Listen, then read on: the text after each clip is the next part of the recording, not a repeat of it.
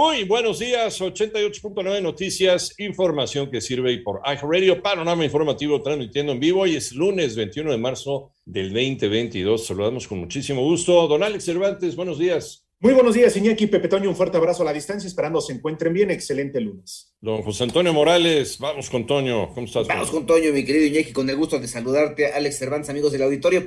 Se han registrado 470 eh, millones 741 mil 415 casos positivos de COVID-19 de acuerdo con cifras de la Universidad Johns Hopkins, mientras que la cifra de muertos por la misma enfermedad en el mundo llegó a los 6 millones 77 mil 309. Por cierto, el presidente Nayib Bukele anunció que El Salvador habilitó la cuarta dosis de las vacunas contra COVID-19 para todas las personas mayores de 12 años. Ya son las 7 de la mañana con 4 minutos. Vamos con las cifras de la pandemia, sí, pero en México. Bónica Barrera. Con el reporte de 901 nuevos casos más en un día, la Secretaría de Salud informó que ya son 5.634.829 casos confirmados de COVID en el país y las defunciones se elevaron a 322.092 con la notificación de 20 fallecimientos en las últimas 24 horas. Sobre el comportamiento de la pandemia, el número de contagios estimados disminuyó 38% respecto al periodo previo. Se reportan 14.535 personas que presentaron signos y síntomas más relacionados con COVID en los últimos 14 días y se consideran casos activos y representan el 0.2%. En 889 Noticias, Mónica Barrera.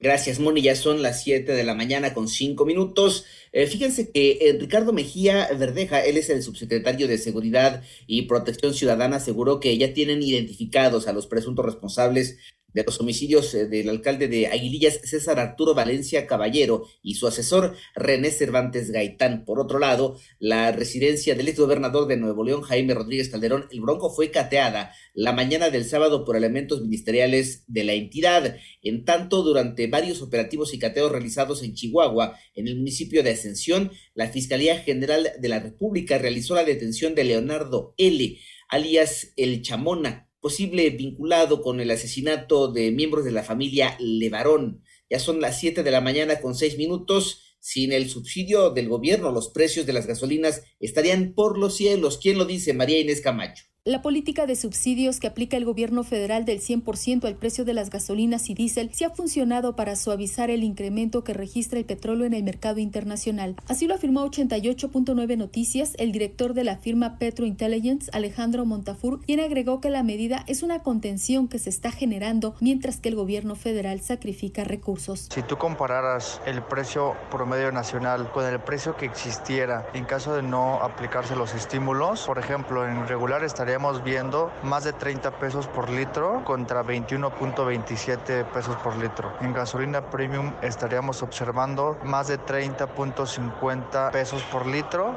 contra 23.24. En diésel estaríamos viendo 34 pesos contra lo que vemos en la actualidad que es 22.73. Es decir, estaríamos viendo casi 9 pesos de más para la Magna, 8 pesos para la Premium y en el caso del diésel más de 11 pesos. Para 88.9 Noticias, María Inés Camacho Romero. Son las 7 de la mañana con 7 minutos. El presidente de Ucrania, Volodymyr Zelensky, reiteró que está listo para negociar con su homólogo ruso, Vladimir Putin, y subrayó que negociaciones no se podrá terminar con esta guerra. Agregó que si estos intentos fallan, podría llegar una tercera guerra mundial. Por otro lado, dos niños indígenas fueron encontrados y llevados al hospital tras casi cuatro semanas perdidos en la selva amazónica de Brasil. En tanto, ayer por la noche se registró un raro sismo de magnitud 5.1 con epicentro en el mar de Noruega. No se reportaron daños.